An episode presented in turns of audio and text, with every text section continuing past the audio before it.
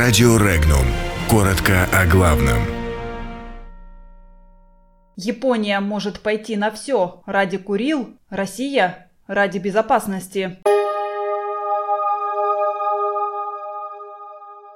Токио обещает оставить Курилы без военных баз США. Запад ужасается выносливости России и Сирии. Комитет Генеральной Ассамблеи ООН принял украинскую резолюцию. Москва может перекрыть доступ украинским судам в Азовское море. Глава Северокавказского управления Ростехнадзора под следствием. На территории Южных Курильских островов в случае передачи их Японии не будут размещаться военные базы США. Об этом, как передает издание Асахи Симбун, заявил премьер-министр Японии Синза Абе в ходе переговоров с президентом России Владимиром Путиным. По данным издания, переговоры между политиками двух стран прошли в Сингапуре.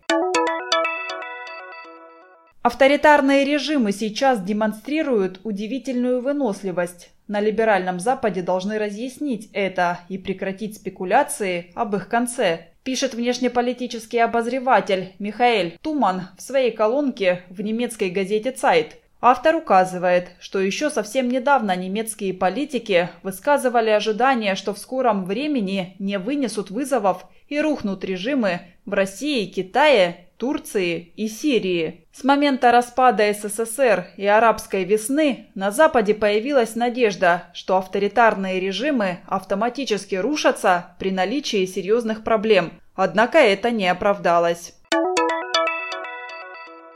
Украинская резолюция о нарушении прав человека в Крыму принята Третьим комитетом Генеральной Ассамблеи ООН на заседании 15 ноября. За проголосовали 67, против 26 стран.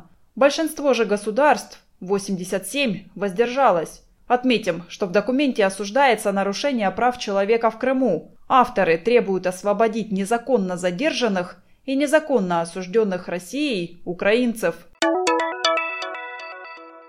Действия Госпогранслужбы Украины, задержавшей 15 судов за незаконный заход в порты оккупированного Крыма, это проявление явного беспредела. Об этом заявил член Комитета Совета Федерации по обороне и безопасности Франц Клинцевич. По его словам, Москва способна перекрыть доступ украинским судам в Азовское море, причем сделать это в короткое время.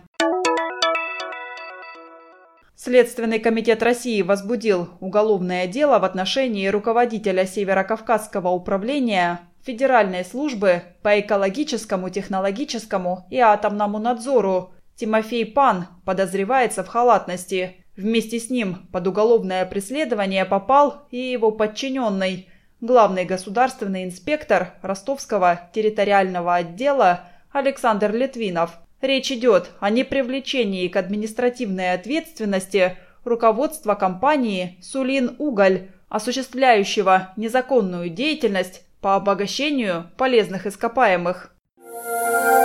Подробности читайте на сайте Regnum.ru.